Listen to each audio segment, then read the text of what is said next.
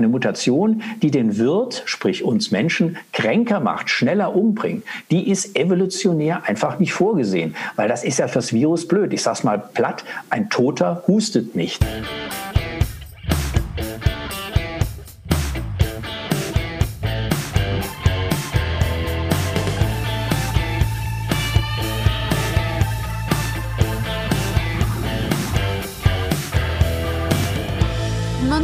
Nomsen. Macht Laune. Nonstop Nomsen Folge 41. Servus und herzlich willkommen. Was macht Corona mit uns? Seit meiner Infektion habe ich da meine eigenen Erfahrungen, die ich in dieser Podcast-Ausgabe gerne mit dir teile. Zu Gast ist der Mann, der gut ein Jahr lang mein ständiger Navigator durch die Corona-Entwicklung war. Als Dauergast in meinen Fernsehsendungen. Dr. Christoph Specht. Arzt und Medizinjournalist, der sich wirklich intensiv mit dem Coronavirus beschäftigt. Für dich fasst er heute den aktuellen Stand der Wissenschaft zusammen, zeigt dir, wo wir aktuell auf der Welt im Kampf gegen das Virus stehen und du erfährst, was für deinen Alltag im Umgang mit dem Virus wichtig ist. Ein hochinteressantes Gespräch. Grüß dich, Christoph. Hallo Ingo, grüß dich. Endlich mal wieder mit dir über Corona sprechen. Das habe ich ja schon jetzt wochenlang vermisst. Jetzt hatte ich es auch noch selber, werde auch mal ein paar Fragen beantworten, die jetzt im Zuge meiner Corona-Erkrankung äh, von den Menschen gekommen sind. Die aktuelle Corona-Diskussion über Einschränkungen, äh, Bundesnotbremse und mögliche Lockerungen, entspannt die dich oder macht die dir eher Sorge? Also ganz ehrlich, ist ja auch mittlerweile bekannt, von der Notbremse halte ich nicht viel. Was ich gut finde, ist, dass man es jetzt mal generell für ganz Deutschland richtig macht, sozusagen, also überall gleich. Allerdings mit den Maßnahmen, da habe ich so mein Fragezeichen, ob die wirklich sinnvoll sind. Und das größte Fragezeichen, ehrlich gesagt, setze ich daran, woran man das festmacht. Diese sogenannte Inzidenz, die halte ich doch vom Wert her viel zu anfällig für Zufälligkeiten. Und deswegen finde ich es nicht gut, dass man das daran festmacht.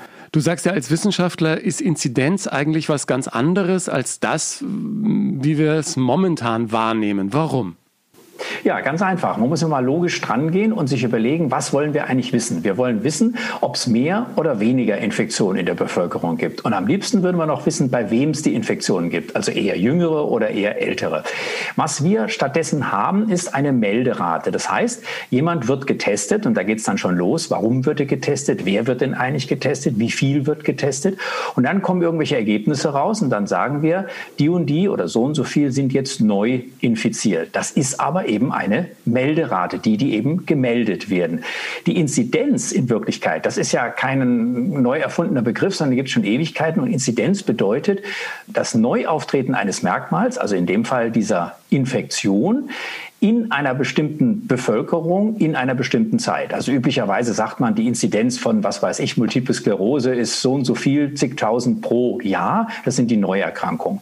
Und bei der Infektion würden wir eben gerne wissen, was ist wirklich in der Bevölkerung los? Und das würden wir nur herausfinden, wenn wir von Anfang an eine repräsentative Stichprobe genommen hätten aus der Bevölkerung, wie man das bei Wahlen ja auch macht, wenn man wissen will, wie werden die Leute denn abstimmen. Repräsentative Gruppe, vielleicht müssen das 10.000 sein, das können Statistiker besser sagen. Und die müsste man unabhängig von anderen Ereignissen regelmäßig testen, am besten jeden Tag und wenn das nicht geht, halt zweimal in der Woche. Und dann könnte man wirklich sehen in der Bevölkerung, jetzt geht's hoch, jetzt geht's runter. Die Melderate dagegen, die ist ja unglaublich abhängig auch vom Testgeschehen. Wen teste ich? Wann teste ich? Wie viel teste ich? Und das verzerrt das Bild enorm. Haben wir nicht schon vor über einem Jahr im Fernsehen zum ersten Mal darüber gesprochen, dass es keine schlechte Idee wäre, diese Pandemie mit genau so einer Kontrollgruppe zu begleiten?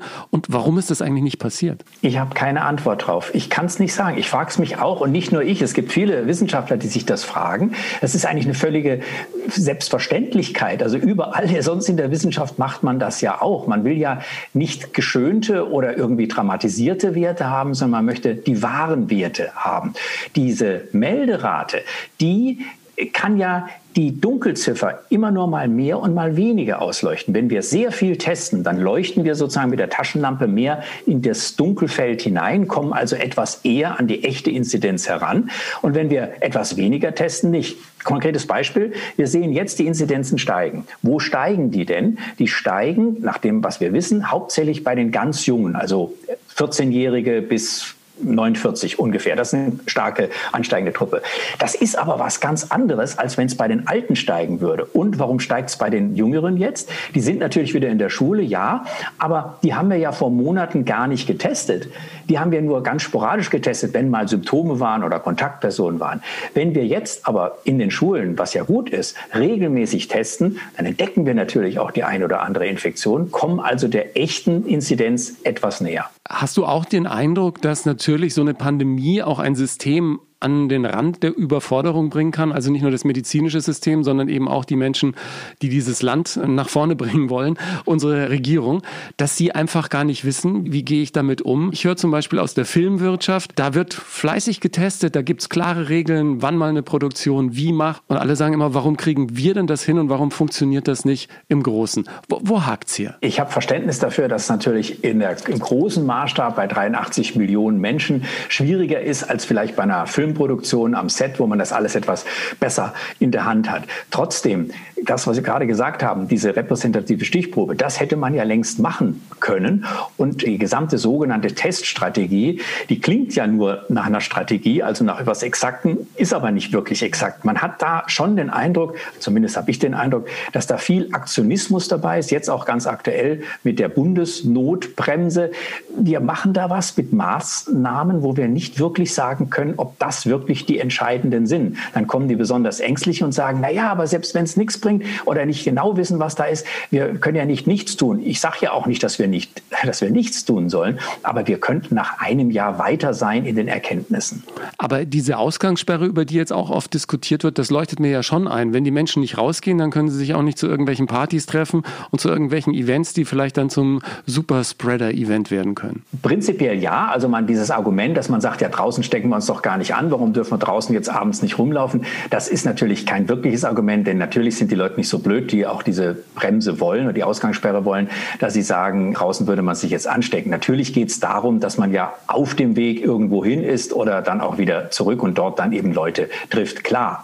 Nur ich bin im Zweifel, ob das beim jetzigen Stand der Pandemie wirklich was bringt, zu einem Zeitpunkt, als noch wenig Infektionen da waren, dann kann das Sinn machen, auch die Mobilität eben einzuschränken, weil das Virus noch nicht überall ist. Inzwischen ist das Virus aber überall. Das heißt, gerade in Wohnverhältnissen, wo man eben nicht so das super tolle eigene Haus hat und sich von anderen quasi abschotten kann, wenn ich also im Hochhaus wohne, dann habe ich dort schon sehr viel mehr Gemeinschaften und muss gar nicht mich weit bewegen, auch nicht nach 22 Uhr und kann mich trotzdem an anstecken oder andere anstecken. Also ich glaube einfach, um das vielleicht noch abschließend zu sagen, ich glaube einfach, es ist extrem wichtig, dass die Leute vor Ort selbst, jeder Einzelne versteht, wie das Virus weitergegeben wird. Und da macht eben der Abstand von uns zueinander eine ganz, ganz große Änderung aus. Und wie wichtig das ist, habe ich ja am eigenen Leib erfahren, einmal selbst Corona zu haben, diese Krankheit, über die wir vor über einem Jahr schon im Fernsehen gemeinsam gesprochen haben. Am Anfang dachten alle, es ist nur eine ganz normale Grippe. Dem war leider nicht so. Also mir hat es richtig die Beine weggezogen und äh, Fragen kamen jetzt, wie fangen diese Symptome an? Am Anfang war es in der Tat nur wie eine Erkältung. Ja? Ich habe ein bisschen gehustet, ein bisschen Kopfweh und dachte, ja, du kommst schon durch. Ich habe mich irgendwo mit einer ganz normalen Erkältung angesteckt, wie das im Winter eben ab und zu üblich ist. Und dann kamen plötzlich Schweißausbrüche, ich wurde schlapp, ich kriegte Fieber, ich war wie ein Mensch, der plötzlich wie ein Schluck Wasser in der Kurve hängt, als hätte es mir die Beine weggezogen. Ist das der klassische Verlauf? Ja, das ist ganz klassisch. Vor allen Dingen nehme ich mal an, dass die erste Woche gar nicht so schlimm war.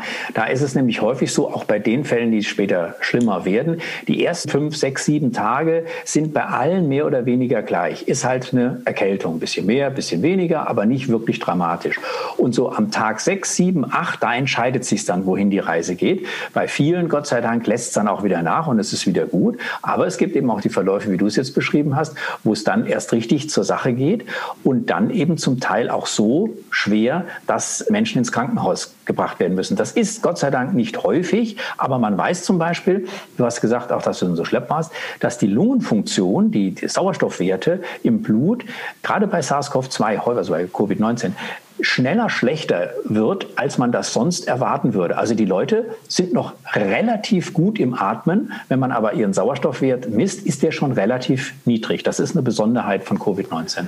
Dieser Sauerstoffwert im Blut, den kann man ja mit so einem kleinen Clip auf dem Finger messen. Den habe ich glücklicherweise von meinem Freund Max dann irgendwann äh, an die Wohnung gebracht bekommen und habe das dann auch gemessen, weil ich auch ein bisschen und damit ist die Frage nach der Angst auch beantwortet, irgendwann schon Angst bekommen habe. Wenn du tagelang rumliegst und nicht weißt, was Sache ist, die ganze Zeit schwitzt und du weißt, du hast die britische Variante auch noch, da wird es einem schon ein bisschen anders.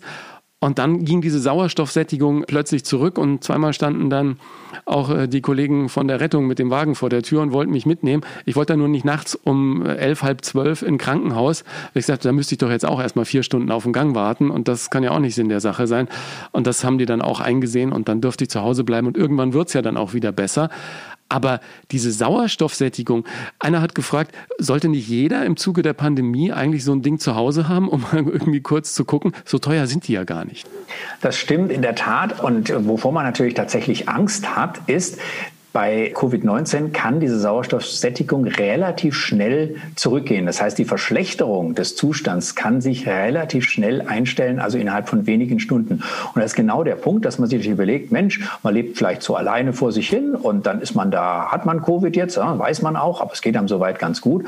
Man hat dann Angst vor den Nächten eben auch, wenn man es vielleicht nicht so richtig meint mitzukriegen oder die Sauerstoffsättigung wird eben dann doch niedriger und dann kriegt man langsam ein bisschen Panik. Also das Messen des Sauerstoffgehalts als ja, wäre vielleicht ganz gut, aber man muss dann mit den Werten auch umgehen können und nicht gleich panisch werden. Aber ja, ja das hat natürlich so eine psychische Komponente. Ne? Da ist es aber in die andere Richtung genauso gewesen, als sie dann wieder besser wurde und irgendwie war ja dann meine äh, Covid-Erfahrung so eine Art Achterbahnfahrt. Ne? Wurde dann wieder besser, dann plötzlich sinkst wieder, dann äh, kriegst du wieder mehr Angst und also dann geht's ja noch schlechter.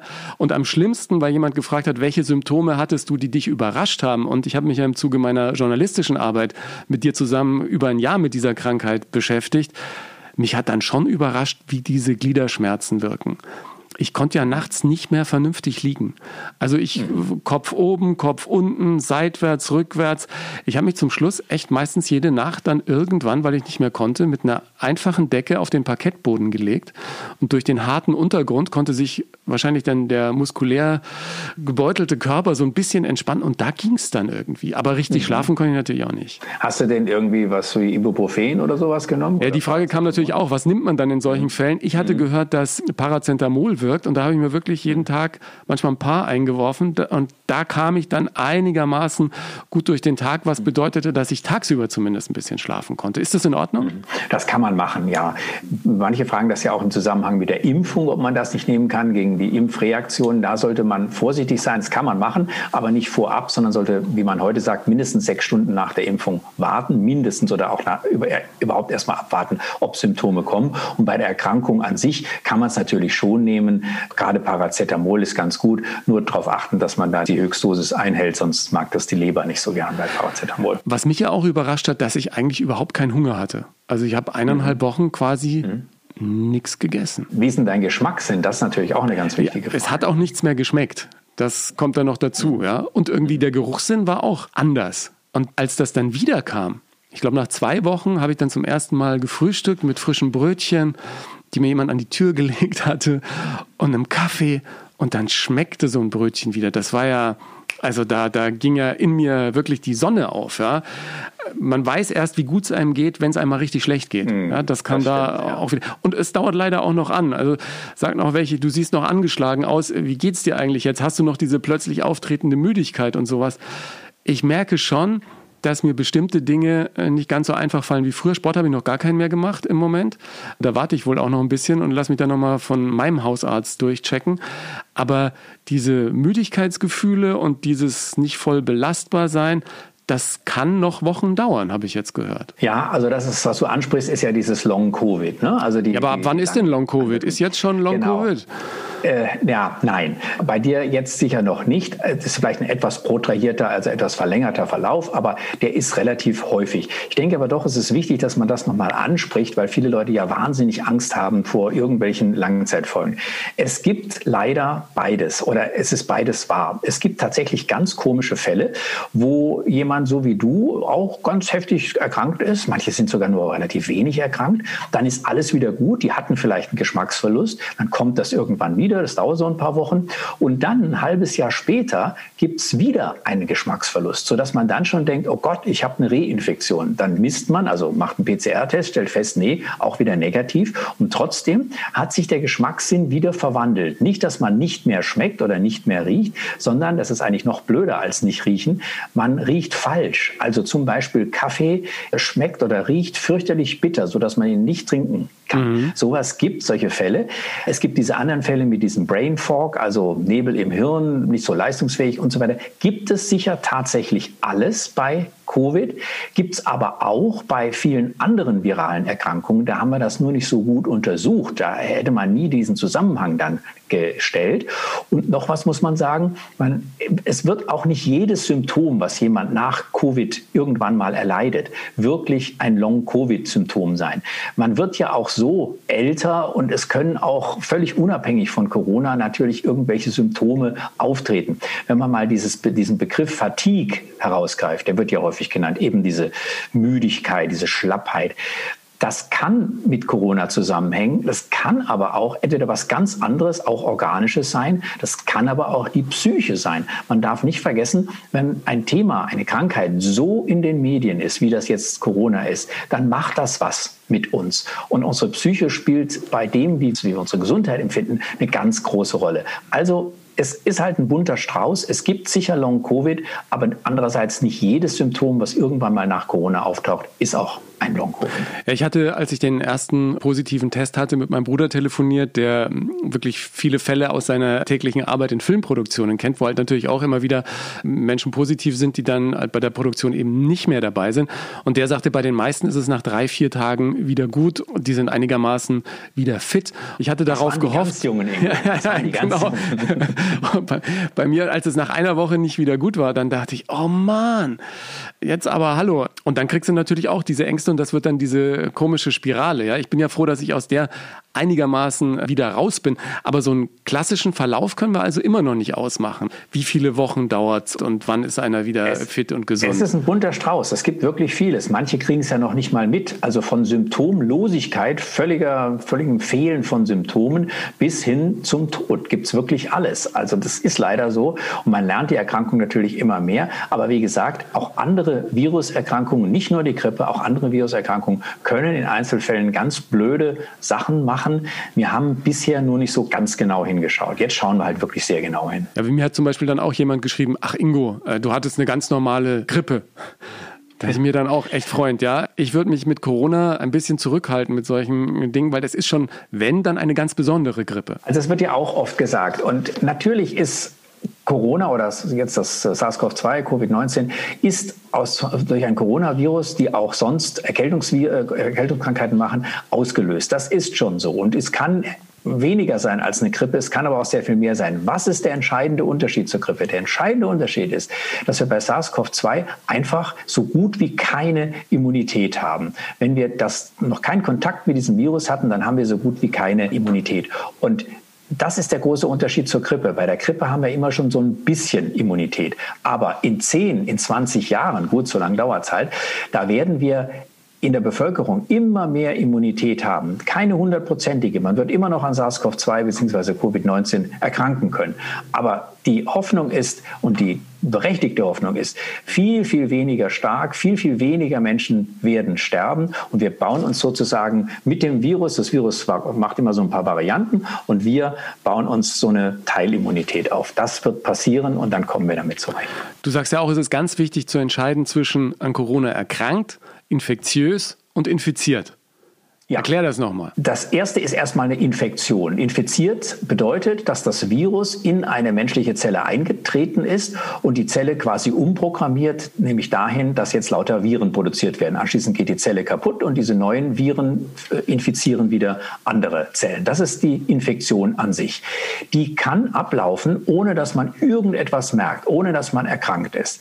Das zweite ist, dass man Symptome hat. Eben alles Mögliche von ganz, ganz wenig bis sehr, sehr sehr stark bis hin zum Tod. Das ist die, die, die zweite Geschichte mit dem Erkranktsein. Und infektiös, dazu muss ich natürlich erst einmal infiziert sein, um dann so viel Virusmaterial, Viruslast, wie man sagt, zu produzieren, um andere wieder anstecken zu können. Und jetzt ist es halt möglich, ich kann infiziert sein, habe keine Symptome, bin aber infektiös. Das kann zumindest passieren. Zumindest, wenn man dieses keine Symptome nicht so sieht, dass es eh nie Symptome gibt, sondern dass man eben noch keine Symptome hat. Man weiß, dass man so etwa zwei Tage bevor die Symptome auftreten, auch schon infektiös sein kann. Die meisten sind aber infiziert, dann manchmal überhaupt nicht infektiös, haben auch gar keine Symptome. Und manche werden dann eben auch infektiös, können also andere infizieren. Bei der Impfung ist es jetzt so, oder auch bei den Genesenen, die immer die Frage, können die sich denn noch mal infizieren? Ja, sag mir das. Ja, ja, ja, auch du wirst dich nochmal infizieren können. Ich bin sogar ganz sicher, dass du dich in den nächsten 20 Jahren, wie wir alle übrigens, wieder mit irgendeinem SARS-CoV-2, mit irgendeiner Variante infizieren wirst. Das ist völlig normal, ist auch bei anderen Erkältungskrankheiten so. Aber, und das ist der große Unterschied, sowohl als Genesener und auch als Geimpfter mit den derzeitigen Impfstoffen, gilt übrigens für alle, ist die Wahrscheinlichkeit, dass du dich nochmal infizierst, deutlich geringer als vorher, also wenn du keinen Kontakt gehabt hättest. Und wenn du dich infizierst, das ist völlig äh, denkbar in einiger Zeit, dann wirst du sehr wahrscheinlich sehr wenig Symptome bekommen, vielleicht sogar gar nichts mitbekommen. Und die Wahrscheinlichkeit, dass du dann infektiös bist, also andere wieder anstecken kannst, ist auch reduziert. Und das ist ja das, was wir wollen. Wenn wir darauf warten wollten, dass es eine Studie gibt, die da tatsächlich sagt, so, wenn Sie den und den Impfstoff bekommen haben oder SARS-CoV-2 hatten, dann können Sie zu 100 Prozent nie wieder eine Infektion bekommen und auch nie jemanden anstecken. Diese Studie wird es nie geben, weil das immer auch darauf ankommt. Alte Menschen haben ein altes Immunsystem, das reagiert leider nicht mehr so gut, wie bei der Grippeimpfung übrigens auch. Die werden wahrscheinlich nur für ein paar Monate einen gewissen Schutz vor SARS-CoV-2 haben. Dann muss man wieder impfen. Und wenn eine sehr andere Variante zukommt, ist der Impfschutz halt noch ein bisschen geringer. Wenn das junge Menschen sind, dann werden die wahrscheinlich eine sehr gute Immunantwort produzieren und etwas länger einen Immunschutz haben. So ist das. Das ist kein Alles- oder Nichts-Gesetz, sondern das ist relativ. Aber im Laufe der Jahre kriegen wir halt eine Immunität hin, die ausreicht, um das Schlimmste zu verhindern.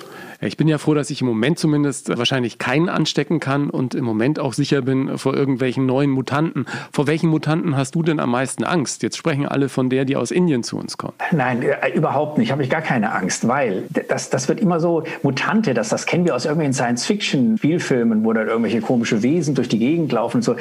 Also das sind Varianten, die verschiedene Mutationen drin haben. Was macht so ein Virus? Ich mache es mal sehr menschlich. So ein, so ein Virus ist ja auch nur ein Mensch. Was will der? Der will sich verbreiten verbreiten. Der will einfach möglichst viel von sich, von seiner Art produzieren und auf der ganzen Welt sein. Das hat SARS-CoV-2 bis jetzt schon sehr gut hingekriegt. Was muss es dazu machen?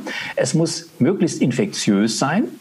Es muss möglichst einer Immunantwort, wenn also jemand schon infiziert war oder geimpft ist, muss es ausweichen können. Das wäre ideal. Also wenn, wenn, wenn alle geimpft sind oder wenn das Virus einfach nicht mehr wie bei Masern zum Beispiel nicht mehr effektiv werden kann, weil alle geimpft sind, dann ist das fürs Virus blöd.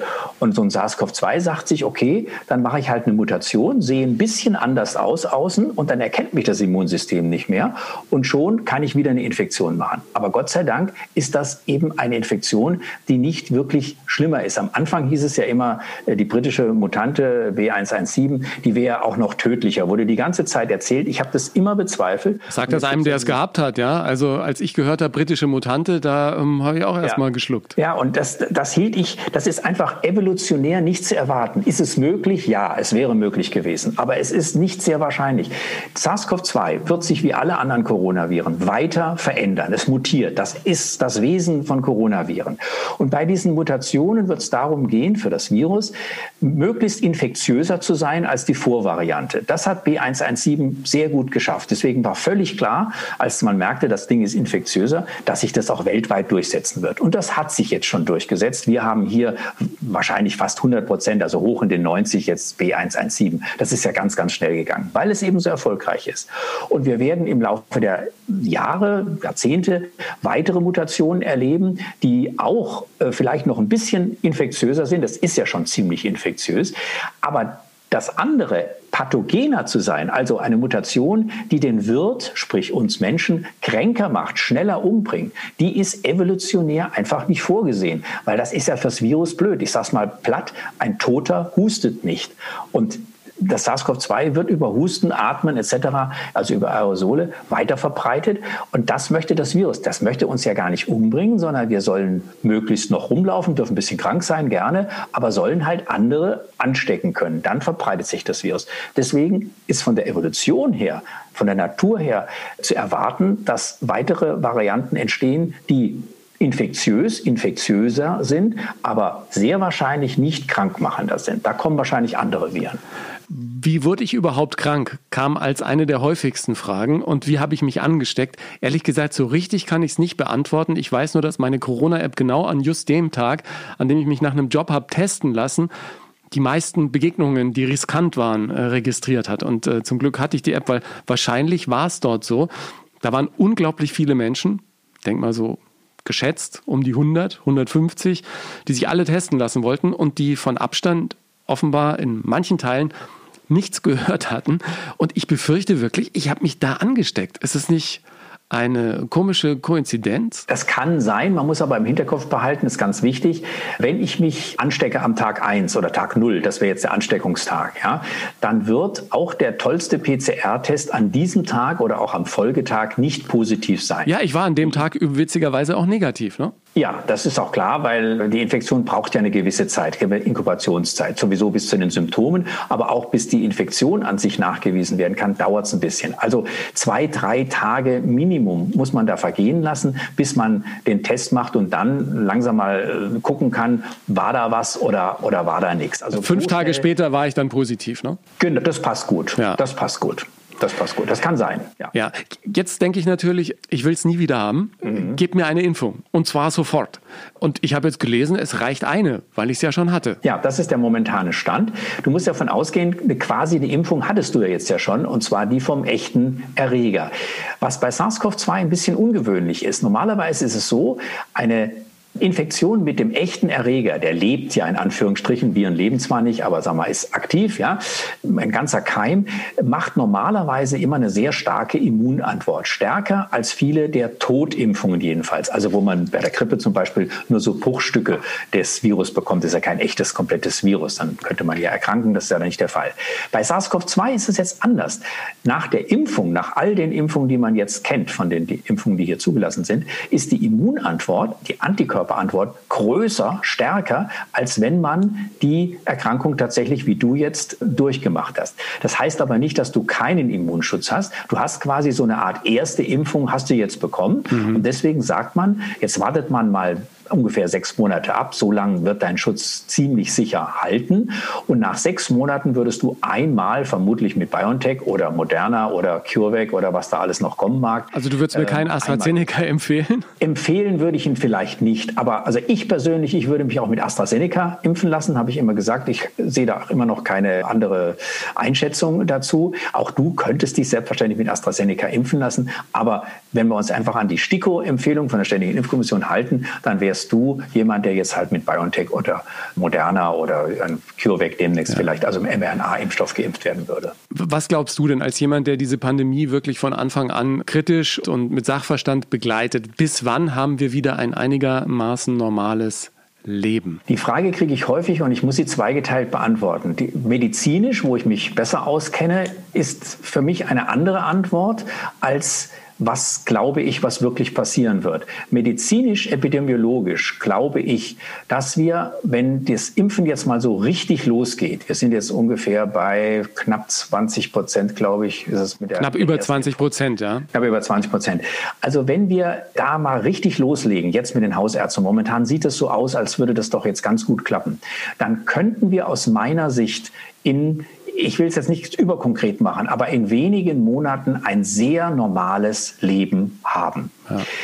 Ich bin aber nicht so sicher, das ist der zweite Teil der Antwort, ob das wirklich so kommen wird. Ich habe die Befürchtung, dass man inzwischen, ich sage mal ein bisschen salopp, so die Hosen voll hat, also auch auf, gerade auf politischer Seite und auch die Menschen inzwischen das so glauben, dass sie jedem Risiko aus dem Weg gehen wollen und meinen, sie könnten erst wieder irgendwas aufsperren, wenn hundertprozentig klar wäre, dass gar nichts mehr passieren kann wenn wir das erwarten, dann können wir nie wieder aufmachen. Die Maske wird wahrscheinlich uns am längsten begleiten. Das finde ich auch okay, wenn Leute die tragen wollen, zum Beispiel in der Saison, also sprich im, im Winter, gerade Ältere, wenn die also vielleicht auf die Straße beziehungsweise besser zum Bäcker oder einkaufen gehen mit Maske, auf freiwilliger Basis bitte, dann finde ich das völlig in Ordnung. Aber ich hielt es für völlig verkehrt, wenn wir die Maßnahmen, auch jetzt zum Beispiel bei Diskussionen, ob Geimpfte wieder Sonderrechte bekommen sollen, also das halte ich für eine, ehrlich gesagt, völlig verdrehte Diskussion. Das sind doch keine Sonderrechte. Ich, freu, ich bin nicht geimpft, aber ich freue mich für jeden, der geimpft ist und wieder ein normales Leben haben kann. Wir sind ein Enssoziale, nicht nur ein Ens-Individuale, also ein, ein, ein Gemeinschaftswesen. Und wir brauchen doch den Kontakt zu anderen Menschen wie die Luft zum Leben. Also das ist für uns ganz, ganz wichtig. Und wenn die Akutphase rum ist, dann macht das, deswegen impfen wir doch. Das ist doch der Sinn des Ganzen, wieder ein normales Leben zu bekommen. Dann sollten wir das auch unbedingt tun. Und gleich noch als letztes dazu gesagt, wir werden nicht, ich sage das ganz ehrlich, mutig und klar, wir werden nicht jede Infektion mit SARS-CoV-2 in den nächsten 20 Jahren verhindern können. Wir werden auch nicht jeden Todesfall verhindern können. Es werden auch später noch Menschen an SARS-CoV-2 sterben. Aber viel, viel, viel, viel weniger. Und vermutlich tatsächlich nur alte oder in Einzelfällen Immungeschwächte, wenn es mit dem Impfen nicht geklappt hat oder was auch immer. Aber wir müssen doch wieder zum normalen Leben zurückkommen. Was hältst du, der ähm, die Ernsthaftigkeit dieser Krankheit jetzt auch nochmal beschrieben hat, von den Menschen, die jetzt immer noch auf die Straße gehen und mit den absurdesten Verschwörungstheorien Dinge wollen, die gegen alles sind, was sich in den letzten Monaten äh, entwickelt hat? Ich glaube, viele davon sind in Wirklichkeit stark von Angst getrieben. Ich glaube, viele ähm, spüren, dass da doch was dran ist und haben dann einfach so viel Angst, dass sie vielleicht auch mit dem Demonstrieren oder einfach mit dem Negieren nach dem Motto, siehst du mich noch? Also die Hand vors Gesicht halten und wie die Kinder das dann gerne spielen, der, die, die Gefahr aus der Welt schaffen wollen. Das funktioniert natürlich nicht. Ich glaube, die Wahrheit ist doch, die, das SARS-CoV-2, Corona, ist eine echte, ernstzunehmende Erkrankung für manche sehr, sehr dramatisch. Jeder von uns, du hast es selber erlebt, jeder von uns könnte auch daran sterben und das ist nicht fürchterlich weit weg. Die etwas Älteren sowieso, aber auch Jüngere können es kriegen und Jüngere, also, also du zum Beispiel, du bist ein relativ junger Mann, hast einen doch auch na, nicht so ganz harmlosen Verlauf gehabt. Wir wissen noch nicht, wie es weitergeht. Also das ist schon was, was wir gerne verhindern wollen. Trotzdem, auf der anderen Seite müssen wir jetzt nicht panisch werden. Dass Impfstoffe entwickelt werden konnten in dieser kurzen Zeit, ist für mich wirklich so sensationell, dass man das gar nicht genug betonen kann. Das ist der Schlüssel, wie wir da rauskommen. Also man muss Ängste ernst nehmen, aber bitte nicht die Verschwörungstheoretiker, die an die Tür klopfen. Also ich meine, das ist ja so, so abstrus, was da kommt. Und ich glaube, man kann irgendwas behaupten und sofort gibt es auch da wieder in einem ganz anderen Thema auch Verschwörungstheorien. Bill Gates pflanzt uns Chips ein und was weiß ich was alles. Also der verdient jetzt nicht an jeder Impfung, ne? So viel kann man, so viel kann man schon sagen.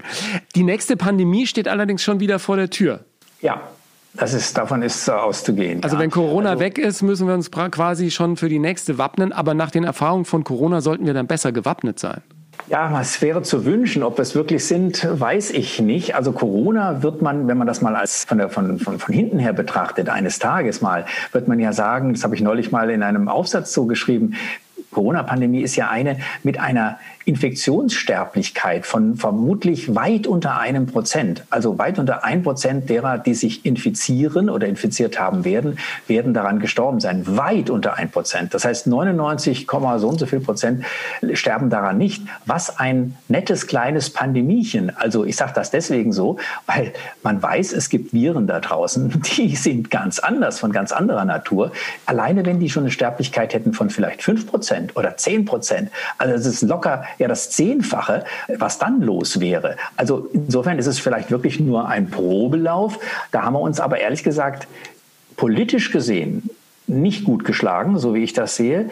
Forschungsmäßig sensationell gut. Das macht mir echt Hoffnung, dass wenn äh, sowas wieder mal auftaucht, dass wir dann auch mit Impfstoffen sehr, sehr schnell, gerade mit der mRNA-Technologie, antworten können. Aber wer da, glaube ich, noch Nachhilfe braucht, das ist wirklich die Politik, die einfach verstehen muss, dass sie nicht alles kontrollieren kann. Wir können nicht alles kontrollieren, dass eine Pandemie auch ein Naturgeschehen ist, wo immer es jetzt herkommt und dass man vielleicht ein bisschen demütiger da herangeht. Und was ist das wichtigste Moment für die Menschen, die uns jetzt zuhören, um gut durch diese Pandemie zu kommen? Abstand halten? Ja, also wenn ich nur eins sagen dürfte, dann genau das, Abstand halten. Damit ist ja Kontaktreduzierung eigentlich auch schon ein bisschen enthalten. Das sind wirklich die ganz basalen, simplen Dinge, die wir tun können. Kontakte reduzieren, Abstand halten, uns, wenn wir die Kontakte haben müssen, dann halt, wenn es geht, draußen treffen, wenn es drin ist, eine Maske aufziehen. Das ist zumindest ein sehr guter Passivschutz. Wie gut der Aktivschutz ist, ist wahrscheinlich sehr begrenzt, aber der Passivschutz ist recht gut. Ich kann andere Leute damit schützen. Und es macht aber auch keinen Sinn, wie ich es oft sehe, wenn ich hier aus dem Fenster rausgucke, dass dann Leute völlig Mutterseelen allein auf dem Gehweg gehen und, und eine Maske tragen. Das macht einfach keinen Sinn. Da ist nicht die Gefahr. Man muss wissen, wo die Gefahr lauert und die lauert in allererster Linie in geschlossenen Räumen. Dann, wenn wir glauben, ah ja, den Jupp kenne ich ja, ist ja, was weiß ich, guter alter Freund, da werden wir uns doch nicht mit, mit Maske treffen. Doch, weil der lebt in einem anderen Haushalt, der ist woanders und dann muss ich halt ein bisschen Abstand wahren, vor allen Dingen, wenn ich andere Kontakte noch habe.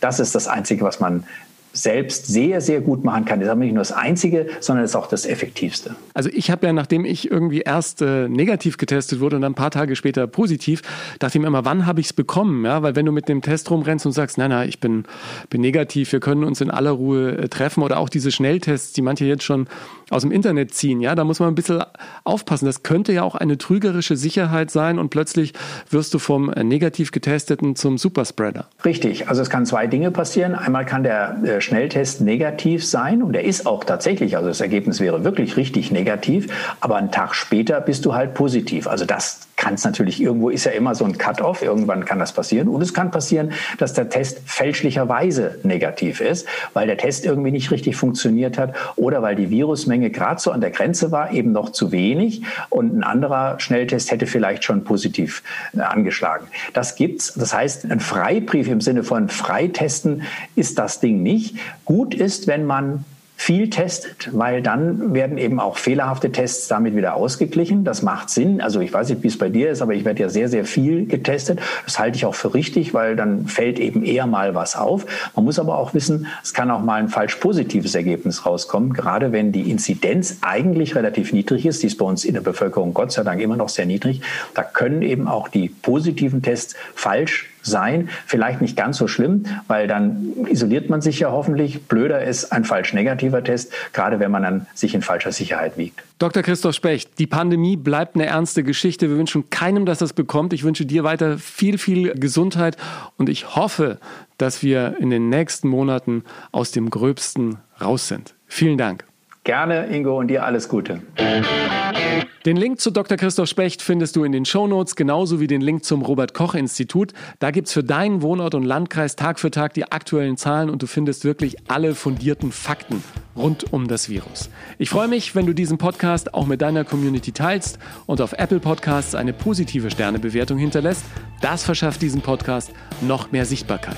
Dank dir dafür. Folge mir gerne auf Instagram oder Facebook. Danke dir fürs Hören heute und bis zum nächsten Mal bei Nonstop Nomsen.